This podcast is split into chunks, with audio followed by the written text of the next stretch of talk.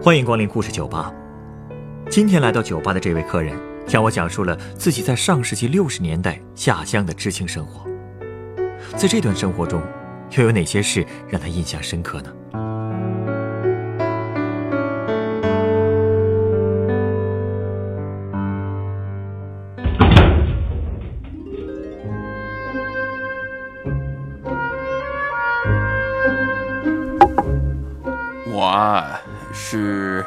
上世纪五十年代生人。几十年来啊，好多人跟我聊天，都会说：“哎，我们那一代人是最苦的一代。正长身体的时候吧，遭遇了物质生活上的大饥荒；正长知识的时候呢，遇到了精神生活上的大饥渴。”满怀美好梦想的时候呢，却没有实现梦想的机会。总之一句话吧，我们好像每一步都没有踏在坎儿上。呃，照您这么说，也有些道理啊。可是咱们也客观的说啊，任何事物都有两面性。我个人也没有觉得我们这一代人苦到家了啊。好像也没有，虽然吃过苦吧，却让我们哎经得起磨难。也就说，我们那时候青年下乡吧，现在好多人都觉得哎这种经历太苦了。可是我却觉得，通过下乡锻炼啊，我磨练了意志，了解了社会，为今后漫长的人生道路。奠定了很坚实的基础啊！您年轻的时候也下过乡？是啊，那时候大家都一样，没有特殊的啊。我是六二年啊上的中学，刚上中学呢，我们就从武汉去了金山，哎，做了下乡的知青。哎，从武汉到金山，哎，就是我们湖北啊荆门下面的一个县啊，金山，哎。哎呀，我现在回忆起当时的知青生活呀，总有一种啊，呃，既痛苦啊，又有情趣的感觉。又痛苦，还有情趣。哎，你是不是觉得我们下乡都全是苦日子啊？那怎么可能呢？呃，比方说我们出发那天吧，呃，正赶上国庆节。哎，我们坐着敞篷汽车到了金山附近的永兴搬运站。哎呦，那天呢，别提多热闹了，来了好多人，敲锣打鼓放鞭炮，哎，欢迎我们。当时啊，区公所和公社领导哎也早就对我们做好了安排。我们到了那天呢，就直接由各大队。按照分配的名单，把我们接到小队里面去了。哎，那您去的那个小队是是是什么小队？我们去的是一个叫下卢湾的地方，从搬运站到那边大概走了一个多小时吧。当时跟我一起去的呢，还有三个人，带我们去的干部。哎，先把我们引进了一栋很宽敞的土坯房。后来我们才知道，呃，那是大队部的所在地，里面还住着一个五保户老婆婆，嘿 嘿，我们都叫她韩老太啊。看来是把你们安排进了他们那儿最好的住处了吧？哎，是啊。到了住处后呢，我们简单的收拾了一下，大家就坐下来，互相做了自我介绍。我们大队的支部书记叫。雷正旭，小队长叫卢吉庆啊，还有一个会计。我们知青组呢，年纪最大的是王佛忠，所以他就当了组长了。当时正聊到兴头上呢，呃，忽然就听见外面有人喊：“开饭喽！”哎，我们就被带到了做饭的这个锅台边上。两个负责做饭的大姐呢，给我们端上了三大盆菜。嚯，三大盆啊！呃，都什么菜？哎呀，那三盘子菜呀是白菜、南瓜和豆角。哎呦，哎，那天我可是开了眼了。哎，第一次看到用盆装的菜，哎，也是第一次看到用大铁锅装的米饭。我跟你说啊，那口锅啊，直径足足有两尺长。哎呀！也不知道是肚子饿了呢，还是第一次吃这种大锅饭啊，反正吃起来特别香。哎，锅巴你知道吧？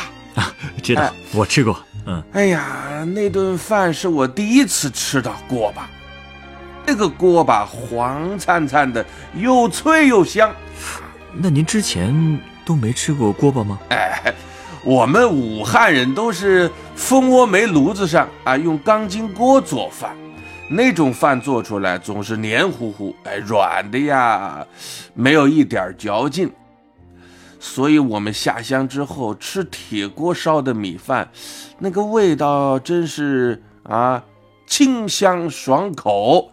锅巴呢也是焦而不糊，咬起来嘎嘣嘎嘣的响。我们都说，哎，这儿的饭，哎，比城里好吃多了。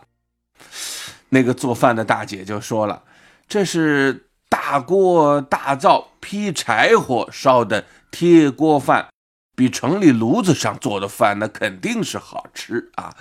不过这种饭呢，要掌握火候啊，以后你们慢慢学着做吧。哎，您瞧瞧，被您这么一说，我都有点馋了。哎，对吧？所以，我们下乡的第一天，我就对这个铁锅饭印象深刻。至于其他的什么土坯房之类的呢，印象都是灰蒙蒙的。然后从第二天开始呢，我们就轮流安排一个人做饭、搞后勤，其他人呢和社员一起下地干活。我们也想着做铁锅饭。但火候真是拿捏不准，经常直接烧成了黑锅巴饭。掀开锅盖呀，就闻到一股焦糊味儿。嘿嘿，没办法，那也只能凑合着吃啊。呃，当时三年自然灾害刚过去，所以我们也知道，哎，粮食的珍贵啊，生怕别人觉得自己占了便宜，也怕人家占了自己的便宜。所以每次打饭的时候呢，我们都先用锅铲，哎，在锅里画一个十字啊，各取四分之一啊，为的就是公平。主要吃的菜呢，也就是啊，青菜、萝卜三大碗啊。哟，那生活上还是挺艰苦的。当时去的时候就有心理准备了。呃，就是经常吃糊饭呢，还是挺别扭的。后来我们这个情况被五保户韩老太发现了，他就当起了我们的技术指导。我们这才明白，这种铁锅饭呐，水和火哎是关键。这个水呢，要放慢慢水啊，盖住米一寸左右。水多了呢。就容易成稀饭，少了 就成糊饭了。等到锅里咕噜咕噜咕噜响的时候，要赶紧把大柴推出来，啊，用余火把饭慢慢的焖熟。按照韩老太的办法，我们又试了好几次，最终啊，我们试验成功了，做出了香喷喷的铁锅饭。那时候哈，吃口饭还真是不容易。这次是真知道不容易了。我们这帮城里人呐，吃了一二十年不操心的饭，谁知道做饭也有这么大的学问呢？哎呀，怪不得叫我们向贫下中农学习呢。不过呢，吃大锅饭的日子也没太长，大伙儿就一个个的都散了。为什么呢？先是我们组的组长王佛忠，他是水利学校肄业的，有一定水利工程基础，所以两个月之后呢，就抽调到了汀河水库工地去了。其他两位呢，经常回武汉，只有我一个啊，久住沙家浜。这么一来啊，这个大锅饭就改成小锅饭了。我就砌了一口小灶啊，买了一口小锅，每天收工回来，哎，就做贴锅饭。不过自己又出工又做饭的，哎，真是累得够呛啊！而且我们这儿不是总能吃上蔬菜的。不过这种时候呢，也会有好心人送来腌菜啊。我也有时候用酱油拌饭吃。好在这个铁锅饭呐，是真的很香，呃，没有菜也可以扒好几碗。这白米饭一口气能吃几碗？哎呀，这饭得多香啊！哎呀，没法形容的香啊！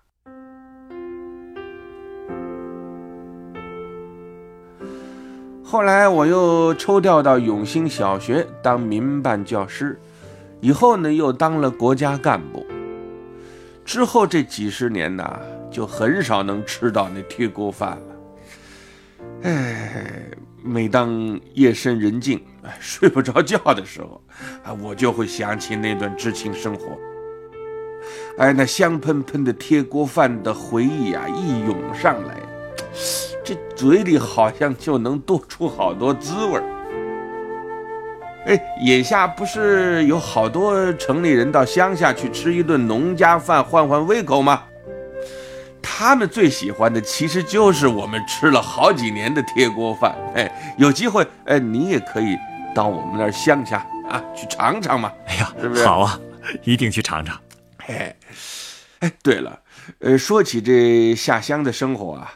印象最深的，呃，自然还是劳动了。哎，你听说过关鸡笼吗？关鸡笼，呃，这是什么意思啊？我就知道你肯定不懂的，这可是插秧的时候整人的专用术语。整人的，还还专用术语？我慢慢给你解释啊。我们不是国庆节下乡的吗？在那儿过了一个冬天以后啊，到春天，哎，就要去插秧了。早春的时候，那天还是很冷的，我们就要开始插早稻。大家都要打着赤脚蹲在水田里插秧。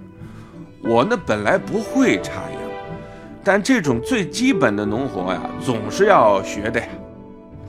所以我就和那些大姑娘、小媳妇啊，一起下田插秧了。哎，我跟你说，那些年轻的妇女个个都是插秧的高手。哎，她们左手捏着秧把，左手的三个手指头能特别灵巧的将秧苗分成三五根的啊，一兜一兜的。右手呢接过秧苗，就像鸡啄米似的啊，飞快地插进田里。几秒钟功夫就能在田里点出一条大概两米来宽的绿线，而且这些线之间的距离几乎都是相等的。哎，这都绝了！哎，这技术还真是很厉害啊！啊，那两只手来回运动，就像就像那个织布机上的那个梭子。哎呀，看的人是眼花缭乱的。我呢，根本没法跟他们比。我左手分起秧来，就像撕辣鸡子；右手插秧呢，就像插香。插的秧啊，是粗的粗，细的细，东倒西歪，别提多难看了。虽然我们是玩了命的赶进度，哎，但是还是被他们一米一米的甩下好远。很快，我们的距离就拉到五六米远了。当时有一个特别调皮的年轻姑娘，叫呃王敏章。哎，她竟然一点都不客气，直接在我那条插秧的跑道上，哎，横插了一排秧，就相当于用秧苗给我啊圈在水田里面了。哎，我的工作面也被他们。全面接管喽！这个不会就是您刚才说的关鸡笼吧？哎，对呀，哎，我不就这么成了笼中的笨鸡了吗？哎呦，引来姑娘们的一片哄笑。哎，当时啊，我是别提多难为情了。可至少还得把我眼前这片鸡笼，哎，给插满了才行啊。可里面的秧头又不够了，所以我就只能硬着头皮，哎，求他们啊，呃，再甩两个秧来，哎。结果呢，又引来一阵大笑。哈哈，那王敏章就喊了：“快给他喂点鸡食，别让他饿死了。”这姑娘们还真是可爱啊！哎，可爱是可爱，可是我真是累得头昏眼花，腰酸背疼，插的就更满了。哎呀，好不容易把这块鸡笼插满了，可出鸡笼也成了问题。我要一步一步小心地走出去，又不能踩坏秧苗。等我好不容易退出了鸡笼，王敏章又冲我大喊：“都来看啦，他钻出鸡笼啦！” 这姑娘对你也没什么恶意，就是开个玩笑嘛。是是，这这个我当然知道，而且这种玩笑可以活跃气氛嘛。啊干这么重的活，如果气氛还是死气沉沉的，那人不是觉得更累了吗？说句真心话呀，你只有真正的和这些农村妇女一起干过活，你才会打心眼里啊佩服她们身上那股任劳任怨的精神。无论是大太阳晒着，还是风雨吹着。他们一整天啊，都是那么弯着腰、勾着背，手脚不停地插呀插呀，没有半句怨言和牢骚，而且还会唱歌，就像喜鹊似的啊，叽叽喳喳地说笑。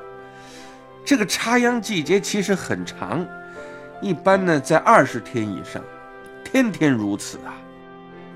他们好像也不知道累和烦。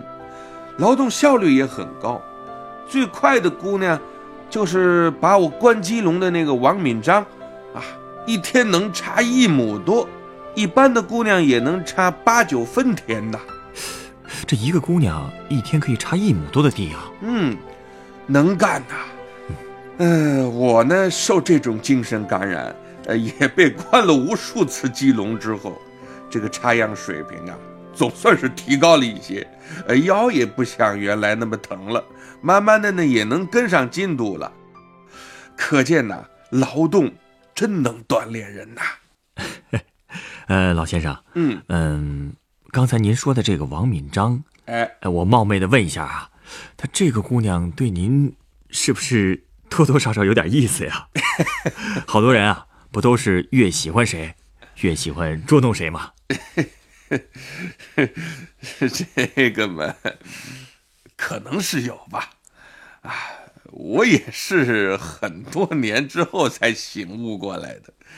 可那个时候，我们都还是十几岁的孩子，呃，也只是觉得比较谈得来，关系嘛，自然会亲近些。那个时候，他总是把我拉进他们那个五个人的班子里，当时定额计工，哎。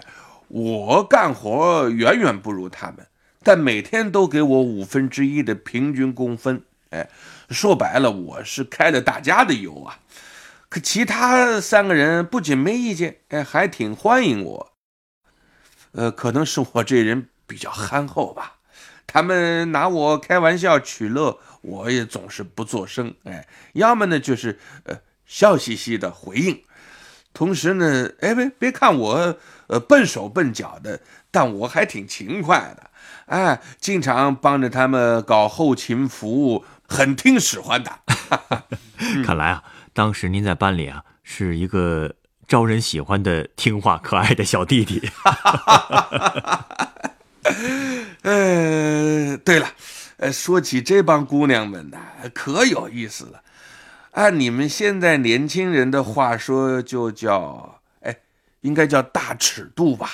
啊，大尺度。嗯，收听最新节目，请关注北京故事广播，工作日每晚九点播出的《故事酒吧》的一千零一夜。什么意思啊？就是庄稼成熟了，要用镰刀开始收割了。哎，我们那里有句俗话，叫“插秧田里无大小，割谷田里无老少”。这句话呢是两层意思，一是栽秧割谷虽然吃亏啊，但毕竟不是力气活，老人小孩都能上阵。第二层意思呢，就是田里干活啊是没有禁忌的。无论老少，什么粗话都可以说。要么我说他们尺度大呢？呃，这个，当时他们都说什么呀？怎么会那么大尺度呢？哎，就说有一天吧，我们吃完早饭就下地了，有个姑娘就喊了句：“锄禾日当午啊，夏天比屁股。”然后就呼呼呼的挥起了镰刀，我们其他人呢也都各自找好了自己的位置，哎，弓着屁股，弯下腰，开始割稻子。可能是因为人们都说啊，这个栽秧割谷是口朝黄土背朝天，屁股翘到山那边，所以呢，大家说笑话也总爱拿屁股做文章。哎，就连休息一下这个意思，哎，也会被他们说成是踏踏屁股。哎呦，还有些个太荤的话，我还是不说了吧。另外，这些农村妇女啊，还会说些脏话，像什么婆娘啊、母狗啊这些词，都是他们常说的。嘿，呃，别看他们什么都敢说，可实际上呢，在行为上，哎，大多数还是很规矩的。啊嗯，其实农村生活，本来就是比较闭塞的，农活也很辛苦。如果再不靠语言调剂一下，确实会很压抑啊。哎，听您说了这么多有意思的乡下生活，让我想到了一款很适合您的酒。您稍等。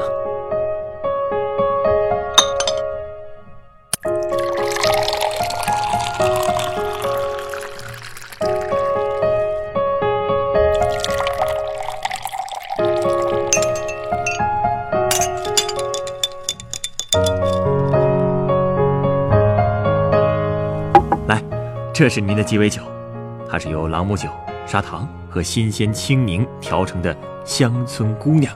哦，乡村姑娘，哈哈，果然很适合我们今天聊天的主题啊！而且啊，我还加了不少青柠檬块，也想营造一种绿色的乡村气息。哎，这杯酒还带有健康快乐的祝福意味。可以说，在西方，其实乡村姑娘也都是健康活力的象征。哎，所以说呀，在任何生活环境下，苦与甜都是并存的，就看你选择从哪个角度看呐。是啊，就像这杯乡村姑娘，有的人认为它酸，有的人却喜欢它的甜。那这杯酒到底是什么味道呢？其实没有定论，需要喝的人慢慢的品呐。